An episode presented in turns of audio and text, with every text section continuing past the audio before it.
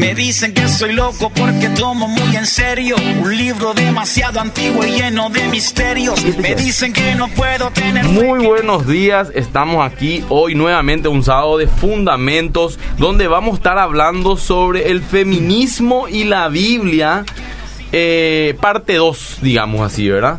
Eh, y hoy no, no, no me está acompañando el pastor Emilio, no pudo estar, pero sí está Víctor Cáceres que va a tratar de dar opiniones objetivas hoy. ¿Cómo está Víctor? Muy bien, muy buenos días a toda la audiencia. ¿Qué tal, pastor? ¿Cómo está? Hola Patricia, hola Rebeca. Un gusto poder compartir con ustedes el día de hoy. Bueno, la semana pasada ya estuvieron ambas compartiendo un poquitito sobre, dando una, una referencia breve de lo que fue el femini, de lo que es el feminismo, de la, un poco de la historia sobre eso. Y hoy vamos a enfocar un poco más lo que es la palabra de Dios, ¿verdad? Que es lo que dice la Biblia específicamente sobre el rol de la mujer. Y bueno, pero antes de continuar, el gente puede mandarnos ya su mensaje al 0972 201 400 0972 201 400. También pueden compartir la transmisión que está en el Facebook Live y ahí también emitir opiniones. Creo que Víctor, vos me puedes ayudar allí también, ¿verdad? A leer los mensajes en el sí, Facebook. por supuesto, claro que sí. Y vamos a continuar con el tema con las mismas invitadas la vez pasada, eh, Rebeca Rojas y Patricia Pajes, que estuvieron reventaron la vez pasada muchísima audiencia, las chicas se pusieron la pila y compartieron como nunca antes y ahora nos está quedando atrás, tenemos una muy buena audiencia, así que continuamos porque hay muchas cosas en el tintero, pero antes de continuar, como dijo Víctor, vamos a hacer un repaso corto de lo que hablamos la pasada para, contextualizar a la gente, a no sé quién empieza, Pati. Buen día, sí. Si escucharon nuestra transmisión anterior, hablamos sobre las tres olas y quisimos extendernos un poquitito el sábado pasado para que entendieran. Pero hoy queremos hablar de un movimiento nuevo. Y en las palabras de Mary Cushion, ella dice, creo que ha llegado el momento de un movimiento nuevo. Un santo temblor sísmico de hombres y mujeres contraculturales que tomen en serio lo que Dios dice en su palabra. Hombres y mujeres con el corazón quebrantado perdón, sí, quebrantado por la confusión de géneros y la masacre relacional, espiritual y emocional de nuestros días. Y que tengan el valor de creer y deleitarse en el plan de Dios, para el hombre y para la mujer. Bueno, buenos días. Buen Eh, la verdad que estamos de vuelta hoy para poder eh, hablar un poquito más del tema y así como estaba diciendo Pati, hoy queremos abarcar un poquito más lo que dice la Biblia acerca del rol de la mujer dentro de la congregación y cómo el feminismo ha impactado a la iglesia, porque categóricamente entendemos de que el feminismo ha impactado a la iglesia. La vez pasada estuvimos hablando acerca de las ideas tienen consecuencias y evidentemente esas ideas que empezaron con el feminismo eh, también influyeron en la, en la iglesia, ¿verdad? Entonces hoy lo que queremos es básicamente reflexionar un poco acerca de cómo eso ha impactado y cómo hoy nosotras en nuestro rol de mujeres podemos ir volviendo a las escrituras acerca del rol de la mujer dentro de la iglesia, ¿verdad? Y para eso lo que estábamos hablando la vez pasada, metiendo un poquito en el contexto de la vez pasada, estuvimos hablando que, bueno, eh, no me quiero ir tan atrás justamente por el hecho de que ya, eh, ya hablamos de eso, pero para meterle un poquito en contexto, la revolución eh, la segunda revolución empezó más que nada con Simone de Beauvoir, en donde ella ah, escribió un libro eh, eh, llamado El Segundo Sexo. Bueno, eso impactó. Ya no voy a hablar tanto de Simone de Beauvoir, tienen bastante información en las, en las redes sociales o en el internet, pero básicamente, ¿cómo impactó eso en el cristianismo? La primera, digamos, teóloga feminista llamada Catherine Bliss. En aquel tiempo había una comisión o comité mundial de las iglesias y ella había presentado un digamos un ensayo acerca también de cómo las mujeres estaban siendo, eh, por así decir, según ella, estaban siendo socavadas en su liderazgo en la congregación, ¿sí? Porque en aquel tiempo entendimos, ¿verdad? Por ejemplo, Simón de Beauvoir, una de las ideas que trajo fue de que la mujer tenía que ser libre absolutamente de todo, incluyendo de sus hijos, ¿verdad?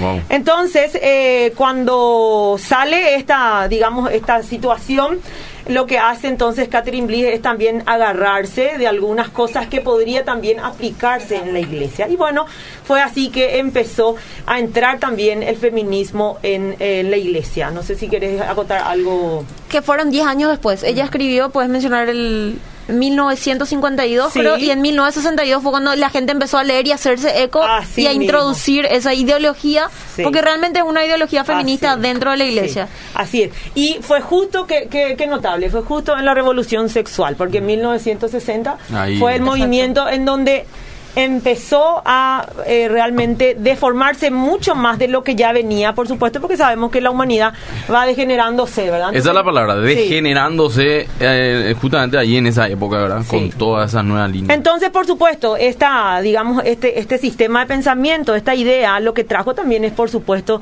ya esa, eso que la mujer diga a la pinta, pero ¿por qué nosotras estamos todo el tiempo encerradas en nuestra casa y no podemos también contribuir eh, tanto en la sociedad como en la iglesia? Actualmente, está, o sea, ahora vamos a hablar más específicamente sobre la iglesia.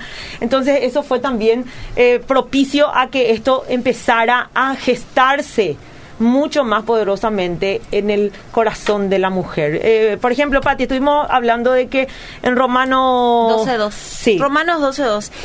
Eh, En realidad cuando, cuando, cuando surgió esto hubo dos corrientes, la complementarista, las que creían en, en el complementarismo y el igualitarismo. Hay Sí, una diferencia entre complementarismo y igualitarismo. Exacto. Sí. El feminismo lo que lo que propone es el igualitarismo, o sea, que básicamente eh, al punto de y en especial hoy que casi ya no hay lo diferencia ni en su biología. Y eso es absurdo porque ya nacemos los hombre y mujer, por ende lo ya hay diferencias, ¿verdad? Entonces, realmente nosotros no podemos adoptar eso porque eh, no, no, no, no es así, ¿verdad? Tanto la, la ciencia, la biología lo dice, y por supuesto Dios estableció al crear hombre y mujer. Si Él quería que sea igualitarismo, entonces hubiese creado o hombre Uno solo. Esa- o mujer. Esa es la, nueva palabra que la gente ya se bloquea, diferencia. ¿Cómo así? Es que es natural, es, Claro, es no, es malo. Claro. No sé si me explico. Justamente nuestra es- el ser únicos nos hace a nosotros ya diferente y eso es bueno, ¿verdad? Porque justo justamente nos complementamos entre todos, ¿verdad? Sí, entonces por eso es que nosotros entendemos que la palabra, si vemos desde Génesis y Apocalipsis, es maravilloso. A mí me asombra siempre cómo el Señor es eh, ton- tan perfecto y tan sabio, ¿verdad? En habernos hecho diferentes para poder comple- eh, complementarnos. Entonces nosotros tenemos que saber bien, hablando, justamente la vez pasada estuvimos hablando de cosmovisiones. Tenemos las dos principales, la humanista secular y la eh, eh, judeocristiana o la cristiana, ¿verdad? Entonces vemos que en, el, en, el, en la humanista secular es el ser humano el centro de toda la medida de todas las cosas y en el bíblico o en el cristianismo es Cristo como medida de todas las cosas. Si nosotros vamos a estar en la humanista secular, por supuesto, vemos que hoy está pero altamente, digamos, en campaña para poder tener ese, esa igualdad que en realidad es muy difícil, porque, o mejor dicho, es imposible. Y es por eso que nosotras como mujeres tenemos que empezar, o mejor dicho, como cristianos, porque esto es una labor del hombre y de la mujer, que podamos predicar y promover y proclamar el complementarismo, que es las diferencias, somos iguales en dignidad, somos iguales en inteligencia, somos iguales en, en todos los aspectos eh, como creación de Dios, pero hay diferentes roles y eso no es malo. Sí. Al contrario, o sea, qué bueno es poder tener esas diferencias porque eso significa que vamos a poder tener una mejor función en, en la sociedad y por supuesto en la iglesia. Pati. Sí, eh, básicamente deberíamos entender que Dios creó a la mujer con un diseño divino diferente al hombre. Y además, Él nos creó diferentes unas de otras. O sea, somos diferentes por diseño. Por más que ambas seamos mujer, las dos somos totalmente diferentes. Queremos basarnos en Romanos 12.2, que la gente entienda y que realmente todos, incluyéndome, podamos aplicar esto. En Romanos 12.2 dice, no imiten las conductas ni las costumbres de este mundo. Más bien, dejen que Dios los transforme en personas nuevas al cambiarles la manera de pensar. Entonces aprenderán a conocer la voluntad de Dios para ustedes, la cual es buena, agradable y perfecta. Si nosotros tomamos esto, creo que si arrancamos acá es donde vamos a poder entender cuál es el diseño del Señor y cuál es la verdad que está, que está impregnada en la Biblia. Algo muy interesante que, que me pareció que dijiste, Patricia, con respecto, aparte que Dios hizo diferente al hombre de la mujer, dentro de lo que es eh, la mujer, por así decirlo, Dios hizo también eh, mujeres únicas e irrepetibles a cada una de ustedes. Claro. Eh, y dio dones y talentos diferentes también a cada uno de ustedes, ¿verdad? Hoy vemos el rol de la mujer dentro de la casa y vemos también el rol de la mujer dentro de la sociedad, ¿verdad? Por ejemplo, asumiendo roles importantes en empresas corporativas, en el sector privado, también vemos a mujeres en la Cámara, en el Congreso, ¿verdad? Siendo diputadas, senadoras, ¿verdad? Eh, y yo creo que de repente también puede haber algún tipo de confusión dentro de las mujeres sobre qué hago. ¿Qué está bien yo como cristiana, como una mujer, verdad? Eh, me quedo en la casa, eso es lo que está bien, salgo al campo laboral, eso es lo que está bien, hago un poco de los dos, ¿qué hago, verdad? Entonces, eh, ustedes podrían también darnos un poquitito de luz con respecto a eso, ¿verdad? Porque entiendo que eso también, eh, hay pues cuestiones que en la Biblia no están bien claras, en el sentido de no da, no da tanto detalles lo que quiero decir, ¿verdad?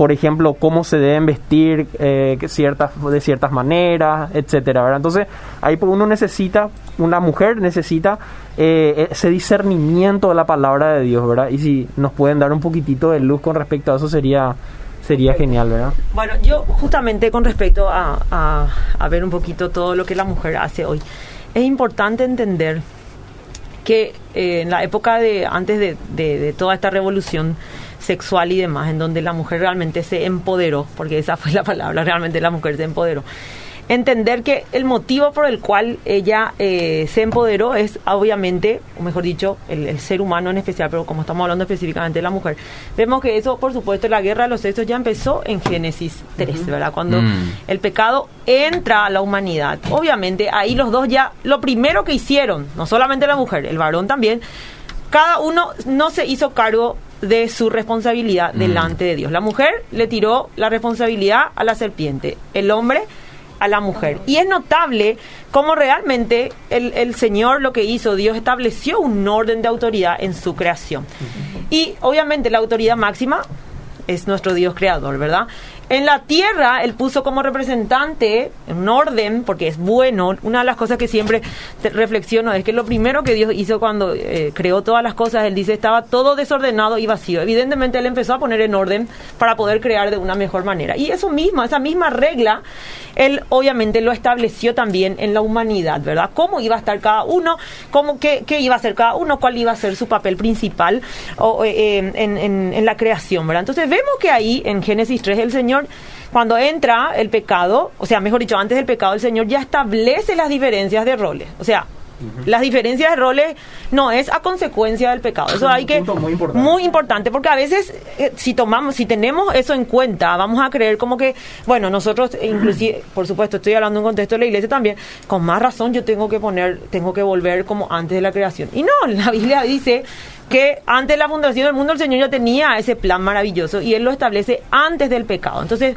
teniendo esa base, entendemos que cuando entra el pecado, lo primero que pasó fue el desorden de los roles establecidos para cada uno y toda la creación también.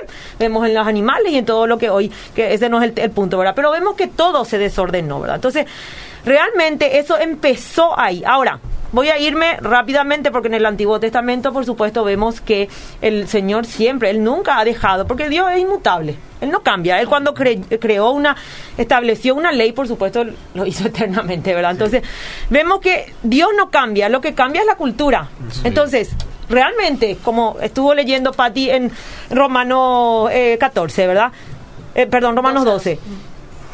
¿Nos estamos dejando amoldar al sistema de pensamiento de este mundo? o realmente nos estamos renovando constantemente, porque es una lucha, acá hay una lucha de ideas. Es una guerra de ideas constantemente, ¿verdad? Porque lo que nosotros pensamos es lo que al final es lo que somos y es lo que vamos a hacer, ¿verdad? Entonces, si nosotros entendemos que realmente los roles son buenos, las diferencias de roles son buenos, vemos que realmente podemos nosotras como mujeres cristianas ir volviendo a ese diseño original. Ahora, quiero irme un poquito a, la revolución. Antes la revolución industrial estaba eh, la época colonial, en donde según la historia, vemos que la, la, familia cooperaba en todo los sentidos, el hombre y la mujer, porque ellos trabajaban en sus hogares, ellos tenían sus comercios, entonces eso le daba tiempo al varón, tanto a la mujer, en contribuir en el hogar, tanto en la limpieza, en el orden y por supuesto lo más importante, en la educación de los, hijos. Entonces, cuando entra la revolución industrial, por supuesto, que se necesitaba? Más tiempo afuera. Entonces, obviamente en ese momento se necesitaba, mejor dicho, era más importante, por así decir, la fuerza del varón. Entonces el varón empezó a salir del hogar y la mujer que empezó a quedarse más sola. Entonces, de alguna manera, por supuesto, el, el hombre, ser humano siempre tiene, tiende a deformar todas las cosas. Por supuesto, fue deformando esa, ese modelo de familia en donde ambos contribuían, ¿verdad? Entonces, después de la revolución industrial, por supuesto, viene Simone de Beauvoir, ella ya estaba en el, en el, en la, en el tiempo en donde la mujer aparentemente, o mejor dicho, ella sugirió que la mujer podía ser libre a sí mismo como el hombre, porque por supuesto en aquella época lo que pasó con la revolución industrial, al hombre irse, por supuesto, era como una máquina de hacer cosas nomás. Entonces la mujer era la parte sentimental, emocional, en donde inclusive dice que se, se le, so- se le daba a ellos, digamos, la, la función de ser un ángel en la vida de- del varón, al punto de sacarle esa manera tan animal de ser, ¿sí? Entonces, obviamente, y me recuerda nomás entre paréntesis una música que actualmente escribieron, porque nosotros pues, hoy tenemos que analizar qué tipo de música estamos escuchando, ¿verdad? Hoy las músicas, por supuesto, las ideas tienen consecuencias. Entonces, escuché nomás una música eh, de Miley Cyrus y no sé quién más, porque lo hicieron varias. Dice, Don't Call Me Angel, se llama la, la, la música, ¿verdad? No, y no dice, me llames ángel. no me digas ángel, ¿verdad? Entonces, evidentemente, hoy la mujer está absolutamente revelada en contra de eso y no fue a causa del diseño de Dios, fue a causa del pecado. Entonces, entender y dar esa responsabilidad a cada uno y entender de que no somos solamente víctimas, sino también somos responsables de eso. Porque los varones, y hoy, si vamos a ser un poquito igualitaristas, yo quiero decir también que hoy para mí veo que el hombre hoy es un poco más víctima que la mujer. Al punto de que vemos los videos y demás, los memes, en donde el hombre es aparentemente es gracioso que se le pegue, se le llama lorito. De hecho, sí, de hecho, Sí. Agustín Laje dice ¿Está? que sí, estamos tan acostumbrados a ver la violencia contra el hombre que si vos caminás y decís muerta al macho no decís nada, pero si llega a decir muerte a la hembra en uno de esos De- carteles de la calle, Sí. o sea, ¿hasta qué punto nosotros Sí. normalizamos la violencia contra el hombre? Así mismo. Entonces vemos nomás que cuán importante es entender que el igualitarismo no, no sirve ni para el que no es cristiano. Exacto. Claro. Porque todos somos creación de Dios. Se nos va del mambo, como dice normalmente, ¿verdad? El Sí. igualitarismo. Es más, y ahí es donde vemos también, como vos decís, la degeneración, la deformación. Buscando igual, eh, igual igualarse muchas veces con el hombre, termina humillándolo. Así mismo. ¿Verdad? Como pasando factura. Y no era que está, aunque, porque se consideran la- las feministas radicales, por no quiero usar Sí. la palabra que se usa para reconocerle más, se consideran hasta mejor que el hombre. Así es. Entonces no habla, es una hipocresía hablar de, hipocr- de, de- de igualitarismo, porque no ellos no sienten que sea así. Ellos Así dicen, no somos mejores que ustedes. superioridad. Mismo. Superioridad. sí. Entonces, bueno, tengo algunos mensajes que quiero Sí. leer. Eh, ya vamos casi por la mitad del programa y no leímos ni uno. ¿Vos vas a leer lo de Facebook? tengo Vos- lo de Facebook. vos y Ay, leo algunos que están acá en WhatsApp y después Sí. pasamos al Facebook. Dale. Dice acá, hola, buenos días. Eh, muy bueno el programa, estoy prendida otra vez como el sábado pasado, dice. Qué bueno. Eh, buen día, feliz fin de semana para ustedes. Soy José González de Luque Conavi. Eh, les saludo, gracias por el mensaje acá. Otro mensaje dice, hola señores, cada sábado los escucho, soy un estudioso de la historia, eh, pero hay que ser sincero, el apóstol Pablo era un misógeno. En serio, ¿saben? Porque él venía de un judaísmo muy machista. Creo que eso le hizo pensar eso. Y el que niega que no hay machismo no es objetivo. Dice, saludos. Gracias por tu opinión respetuosa. Yo creo que estamos haciendo un juicio de valor. Sí, Sí, pero ¿Eh? si, si queremos un tocar un poco Sí. el Vamos a tocar, ¿verdad? sí. Porque, porque, si Pablo era realmente cristiano, entre paréntesis más rápido, no hubiera sido misógeno. Porque Jesús no era misógeno. Y, Dios él era su modelo. permitido que él escriba Dios- Tu sí, micrófono. no. Y, y Dios no hubiese, perdón, Dios no hubiese permitido, entonces, porque en eso es lo que tenemos que entender los cristianos. ¿Sobre qué base está lo que nosotros creemos?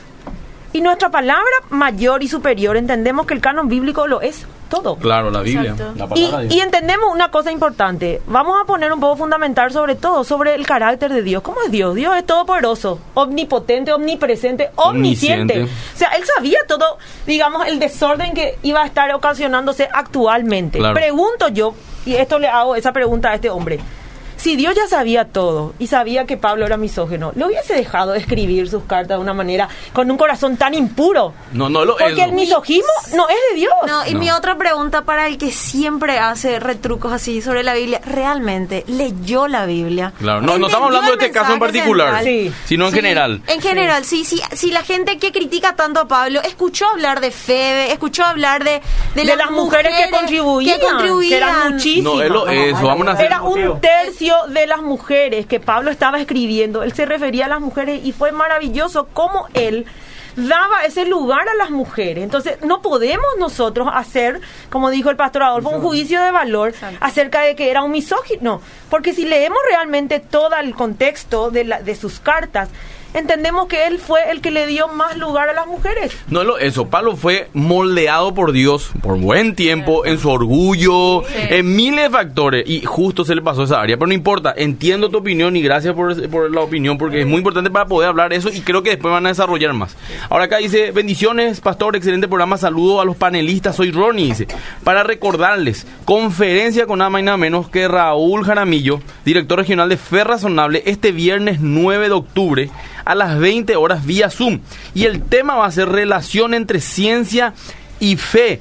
Totalmente gratuito, pero cupos limitados. ¿Y cómo es el link y todo eso? ¿Cómo se Bueno, puede contactar? tiene que mandar un WhatsApp, no llamar, WhatsApp al 0985 645 630. Repito, 0985 645 630 con esta conferencia con este capo Raúl Jaramillo. Creo que es de México él. Sí, Eh, va a hablar sobre la relación entre la ciencia y la fe. Es gratuito, pero cupo limitado porque como es vía Zoom, hay un límite también de, de conectados.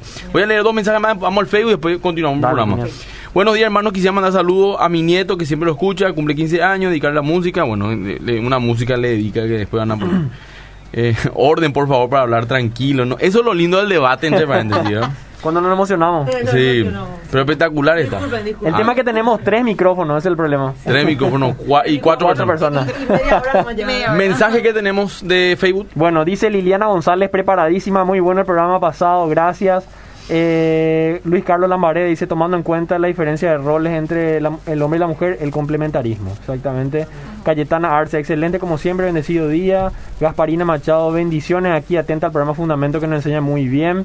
Fátima Beiro, qué gusto que hayan vuelto Patricia Pajés y Rebeca, excelente, qué privilegio escucharles a todos, hermoso equipo. Eh, después ahí lanzó eh, un, un, una- un oyente, ¿verdad? ¿Cuál es la postura que sostienen en cuanto al avance del feminismo dentro de la iglesia, principalmente en cuanto al feminismo pastora, al pastorado femenino, ¿verdad? Ya que a la luz del Nuevo Testamento el pastorado de la mujer no está permitido ni es avalado, ya que existe un orden establecido. En pocas palabras, es lo que dice, ¿cómo este feminismo eh, que entró a la iglesia también está relacionado en eso? ¿Cómo- Bueno, fue cómo una podemos encontrar pregun- pregunta opinión, fue, ¿verdad? Porque, Sí. eh, mira, yo te pregunto, pero quiero que sepan nomás que esto yo creo, ¿eh? O sea, está bien. ¿Qué pensás de lo que creo? Justamente, vamos a leer más, porque el programa, es- usted- si está dentro del tema, yo quiero que digan, o si no, dejamos para el próximo sábado con el pastor. hablar un poquito, Sí. pero no, no tan a profundidad porque hay muchas más El micrófono. Ay. Pero tengo una pregunta acá el pastor Perdón, Juan sí. Cruz, que tiene ya Sí. hijas adolescentes también y, y bueno, pastorea muchos jóvenes porque esa es su área. Pregunta, ¿cuál es la diferencia entre feminismo y feminismo radical? Que justamente estuvimos hablando fuera del micrófono. A un pantallazo, ¿cuál es la diferencia usted considera? Bueno, eh, el feminismo pues empezó, obviamente, empezó bien, ¿verdad? Eh, Realmente empezó bien cuando la mujer era solamente, eh, digamos, un ente en la sociedad. Obviamente lo primero que empezó a hacer el- la primera ola del feminismo, que fue bueno, fue darle un poco la capacidad a la mujer al voto y a estudiar. Perfecto. Qué espectacular, Estupendo. sí. Realmente maravilloso. Aplauso a esa mujer, ¿verdad? Ahora, el problema es, vuelvo a decir, cuando nosotros, nuestras bases está, ¿cuál, ¿sobre qué estaba la idea de esta mujer? Igualitarismo. Obviamente, si vamos a poner sobre la base el igualitarismo, es imposible llegar realmente a ese igualitarismo porque no existe biológicamente y por supuesto diseño de creación, porque al fin y al cabo todos estamos bajo la autoridad de nuestro creador, lo crea o no lo crea la gente, ¿verdad? Sí. Entonces, ¿qué pasa? Cuando viene esta primera ola, por supuesto, empieza esa revolución en el corazón de la mujer y ya habíamos hablado que esta revolución ya empezó con el hombre y la mujer en Génesis, ¿verdad? Entonces, obviamente, eso fue eh, ampliándose hasta que empuza- empezaron a haber más libertades, bla, bla, bla, bla. Entonces, ahí es en donde empieza a ir también degenerándose el movimiento feminista. ¿Cómo tú- Entonces, realmente nosotros no podemos decir que hay un feminismo dentro de la iglesia, porque el feminismo, ¿cuál es su base? Igualitarismo. Entonces nosotros no podemos decir que nosotros también tenemos que hacer que el feminismo, o el feminismo cristiano, o el femi- feminismo bíblico, que fue la idea de Catherine Bliss. O sea, en realidad hay tres cosas: machismo, feminismo y lo que nosotros seguimos es cristianismo. Así es. Claro. O sea, todos los ismos tienen que ser quebrados a partir del cristianismo. Claro. No podemos traer ni machismo ni feminismo porque es ahí donde encontramos injusticias, tomas de poder y malas decisiones dentro de la iglesia. Sí. Y que justamente el feminismo se levanta en contra a- o- en contra del machismo, porque de que hubo y todavía Claro. existe el machismo, por supuesto que existe. O sea, Entonces, empezó bien más o menos. Es que Y después defendía fue. causas Claro. justas del feminismo, por eso se llamó sufragio en realidad la Así segunda es, ola. sí. Más que feminismo era sufragismo, o sea, sufragio. La gente, las mujeres necesitaban tener acceso al voto porque a partir de eso la toma de decisiones de las autoridades iban a ser más justas con respecto a las mujeres. Así mismo. Y después los siguientes movimientos también nomás ya le pusieron feminismo a la primera ola de feminismo. Y para que podamos entender mejor, Claro. obviamente, Exacto. lo hacemos Le rebautizaron. Sí, Exacto. hoy el feminismo radical, que mm, digamos de una manera que ellas no, no se reconocen así, pero digamos la sociedad en sí ya le ha dividido de esa manera, lo habla Agustín Laje y otros eh, defensores, lo dice el feminacismo, Mm. en donde Que el literal que ya quieren erradicar al hombre. Claro, ya no es más buscando sus derechos, sino reventar Ah, al Pero- hombre, pero ¿verdad? es más, por Ah, encima, por encima, César Vidal habla, Sí. no es lo ni en contra del hombre porque tenemos travestis dentro del feminismo. Claro que son Entonces hombres, estamos sí. hablando de la masculinidad, es lo que están Ah, atacando en realidad, suprimir Sí. la masculinidad. Sí. Pero bueno, ahí más o menos ya está la... Porque es más complejo la, la respuesta, pero a grandes rasgos eso. Es mucho más. Ahora, yo, como dijimos la vez pasada, que íbamos a hablar un poquito más en el contexto bíblico y evidentemente la gente quiere saber el contexto bíblico. Vamos de vuelta entonces a que Dios estableció ya antes de la caída el orden de la creación. La autoridad era muy importante, porque acá todos estamos sometidos a una autoridad, ¿verdad? Entonces, la mujer parece, o mejor dicho, no la mujer, sino el ser humano. Nosotros recordemos que cuando Satanás le da la idea a Eva, le dice, vas a ser como Dios. Entonces, realmente Eva lo que quiso es ser como Dios. Le gustó la idea a Adán. No, es que Adán dijo, ay, yo sí hago todo lo que quiero. No, le gustó porque la Biblia dice en Santiago, el pastor Santiago habla en su carta de que cada uno es tentado de acuerdo a los deseos de su corazón. Entonces, realmente, el ser humano tiende, o mejor dicho, su, ten- sí, sí, su, su tendencia es a querer ser como Dios. Mm. Entonces, nadie quiere, por supuesto, tener que someterse a una autoridad si es Dios. ¿Está? Y por supuesto, Dios nos dio libertades, pero todo en un orden. Y las autoridades están para poder poner ese orden que necesita la humanidad, porque si vos le sacás todo el orden que necesitan, o mejor dicho, toda la autoridad que necesitan, va a haber muchísimo más desorden de lo que actualmente existe en la humanidad. Entonces, entender eso es bastante importante, que realmente podamos entender que hay un orden de autoridad y todos estamos sometidos. Vemos en, en la maravillosa orden de la Trinidad, Padre, Dios Padre, Dios Hijo y Dios Espíritu Santo. Cada uno tiene un rol diferente y por supuesto en esos roles hay roles también de en funciones y de autoridad. Entonces, Dios estableció lo mismo. En igualdad de importancia. En, igualdad, de importancia. De hecho, la- lo que más se critica que está en Timoteo, Dios pone ese orden. Sí. Y el, el- la esposa está sujeto al marido, dice, y el varón tiene que estar sujeto a Dios. Sí. Entonces, si uno tiene, la- hablamos el sábado pasado de la jerarquía, Sí. es importante el carácter de aquel que está en la toma de decisión, en, la- en el punto de autoridad. Por eso que si nosotros nos sometemos a la autoridad de Cristo, Él es quien tiene el carácter perfecto que nosotros necesitamos. Podemos usar un paralelismo del fútbol, ya que le gusta mucho a, a latino el fútbol, ¿verdad? Eh, el arquero no es menos importante que el delantero o el defensa o el sí. mediocampista. Es más, si alguien se siente menos importante y dice, no, no necesito arquero, yo necesito un buen delantero y un buen, qué sé yo, defensor, pierden. Sí. ¿Por qué? Porque no es una cuestión de jerarquía, es cuestión de roles dentro de la cancha y juntos como equipo ganan. Sí. Y Yo creo que el marido y la mujer, la iglesia mismo, jugando como equipo, sujeto al gran capitán que es Jesús, que es Dios, Sí. ganamos. Pero cuando nosotros queremos el defensa hacer una huelga y dice, yo a partir de ahora me quedo en el frente.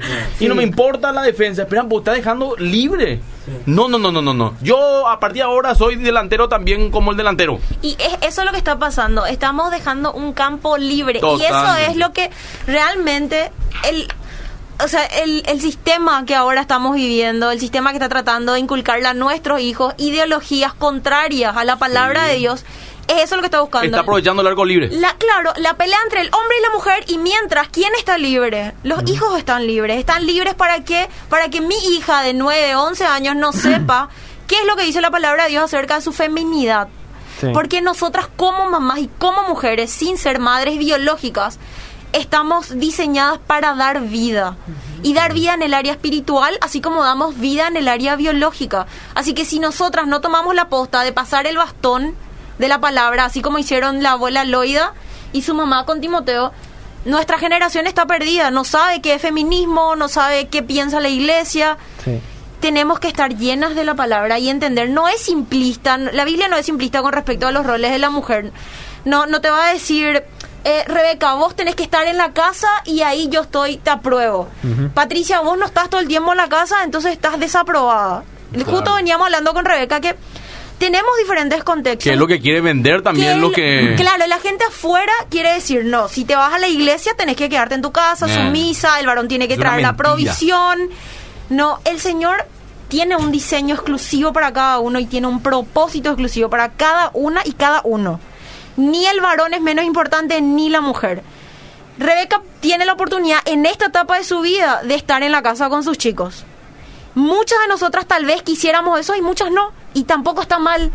Y le, venía diciendo a ella que iba a usar esta comparación, que no le sugiero a nadie que se compare, pero para mostrar la diferencia de que yo tengo la oportunidad de tener a Efraín conmigo en la oficina. Y sí, a veces te sentís culpable porque querés pasar más tiempo y vos tenés que dedicar un poco de trabajo un poco de hijo. Pero Efraín está creciendo dentro de lo que hoy nos permite el Efraín es tu sistema. hijo, para Efraín aclarar. es mi hijo, tiene nueve años. Y Claro. hago tipo homeschool ya de ahora, pero home Sí, office. O sea, office school ya. Y, y cuando él se va a la escuela, yo le llevo y le traigo. Y muchas veces me dijeron, ¿y por qué no pagas nomás un, un transporte escolar? Y mi propia familia, o sea, mi hermano específicamente. Y le dije esto que creo y que aplico con él. Yo le llevo, oro con él, hablo Claro. con él y preparo su corazón para lo que va a ser el día. Y cuando él vuelve de la escuela, yo le busco, yo sé qué pasó durante su día. Totalmente. Yo puedo saber si a él le gusta una nena y la verdad que siempre sé quién es la nena que le gusta hasta ahora. puedo controlar todo eso y mantener en orden. No, o sea, eh, lo que lo que lo que quiero que entiendan es que el Señor entiende la situación de cada una. El Señor ya sabía, así como dijo Rebeca, es omnipresente, omnipotente, omnisciente.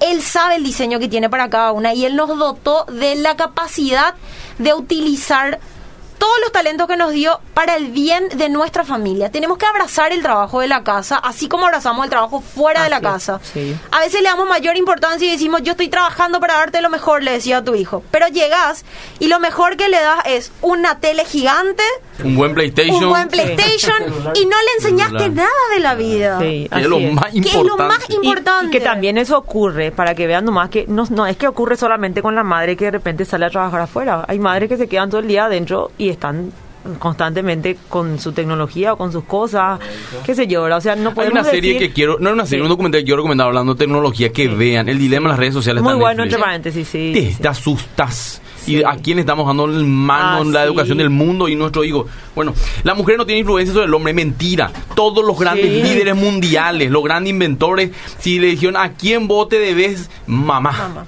Impresionante, Sí, sí. mamá. Entonces, impresionante. Ahora, yo quiero nomás con respecto a todo lo que está diciendo eh, Pati, ¿verdad? Cuán importante es, y una vez más nos vamos a Romanos 12, cuánto estamos siendo influenciadas por el mundo, cuánto realmente las ideas feministas, igualitarismo, está o es- está en nuestro corazón. Recordemos que esto no es nomás que apareció de la nada no. En primer lugar, ya entró el pecado, o sea, cuando entró el pecado, ya en Génesis 3.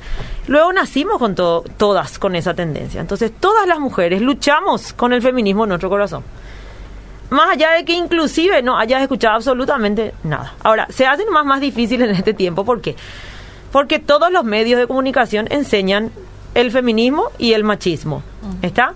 No ense- enseña el humanismo secular como el hombre como medida de todas las cosas. Obviamente, yo si soy mujer y todo el día estoy viendo en las películas, en la serie, en la música y en todo lo que eh, respira en este mundo, por supuesto que cada uno va a ir, como dijo Santiago, de acuerdo a lo que hay en su corazón. Y todas las mujeres, queramos o no queramos reconocer, luchamos contra el feminismo. Una de las, para mí el desafío más grande, yo creo que Dios fue tan bueno conmigo, que en este tiempo de pandemia yo le dije al Señor, evidentemente Señor, vos querés probar el conocimiento que yo tengo acerca del diseño divino.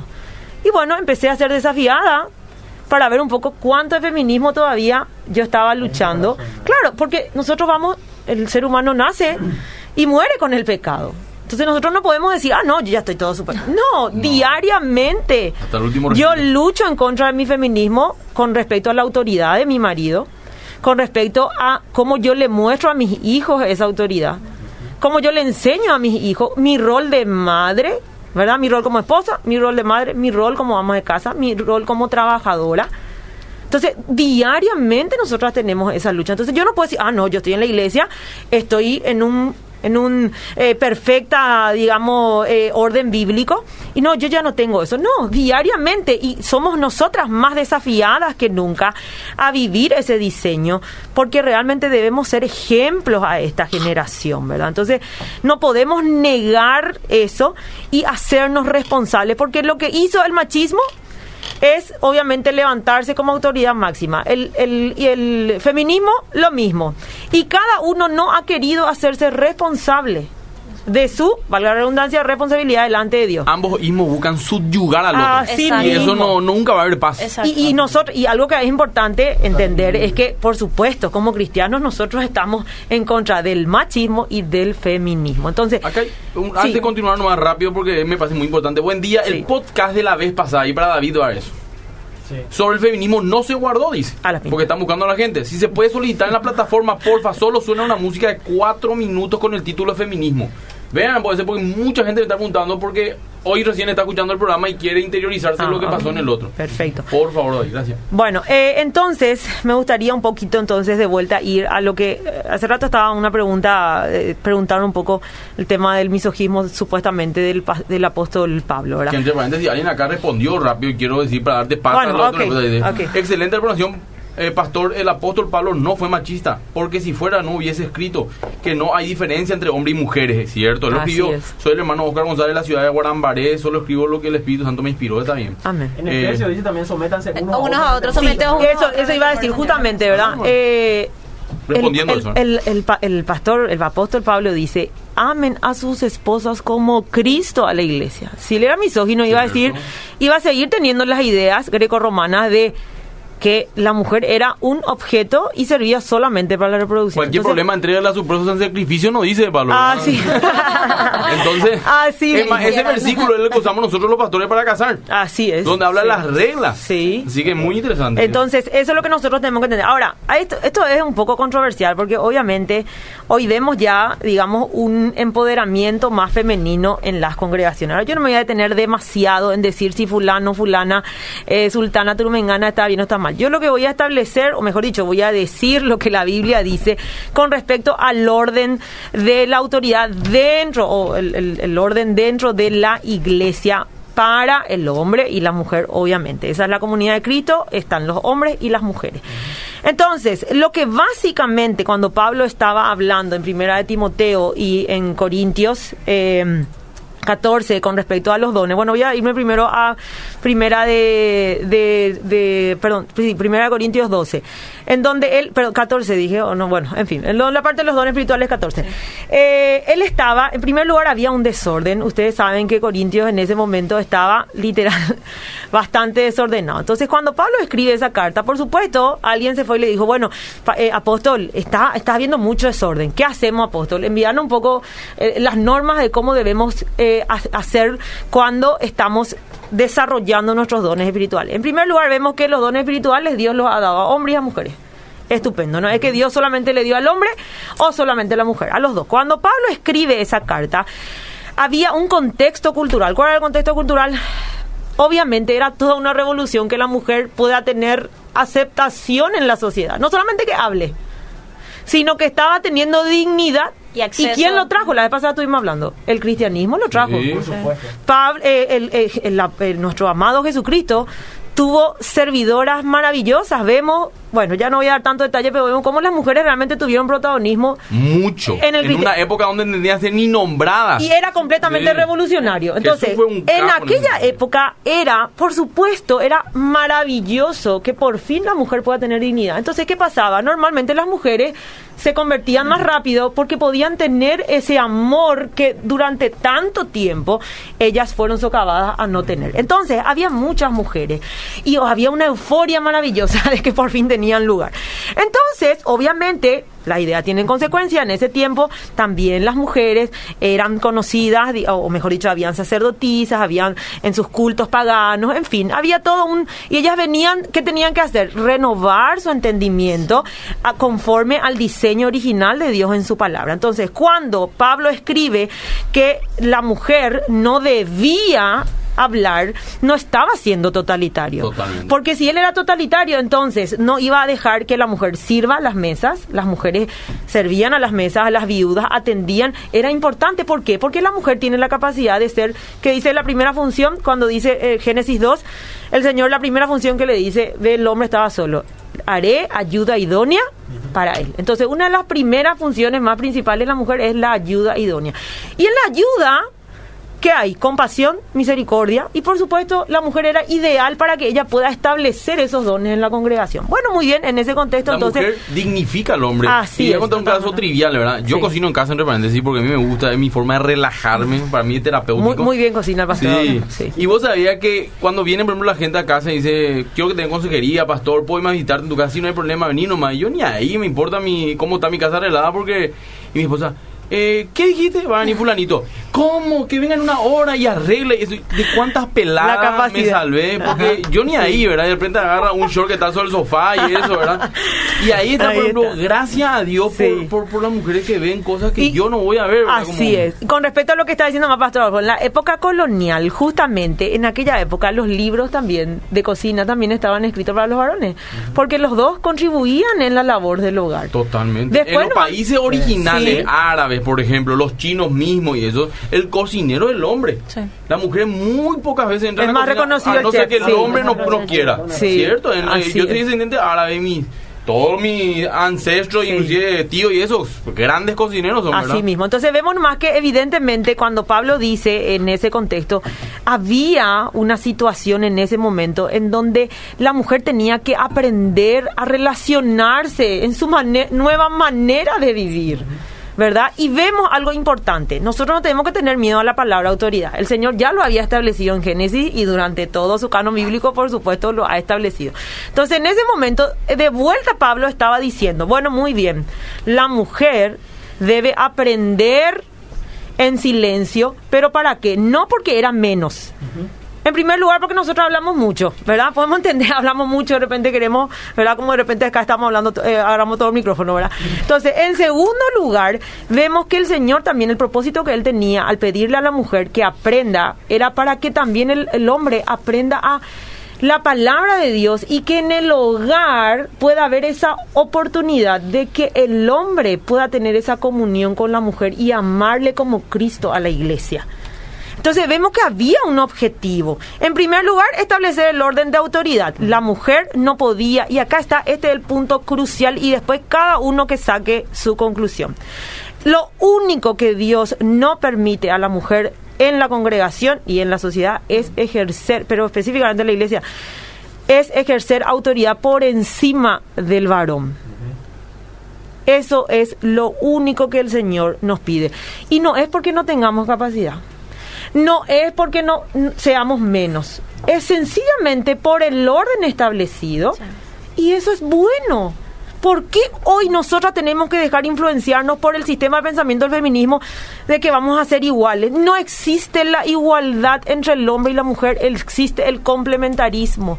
Dios nos ha creado de esa manera y entender eso nos va a dar la oportunidad a nosotras las mujeres, en nuestro corazón, a dar lugar al varón en el hogar y en la iglesia.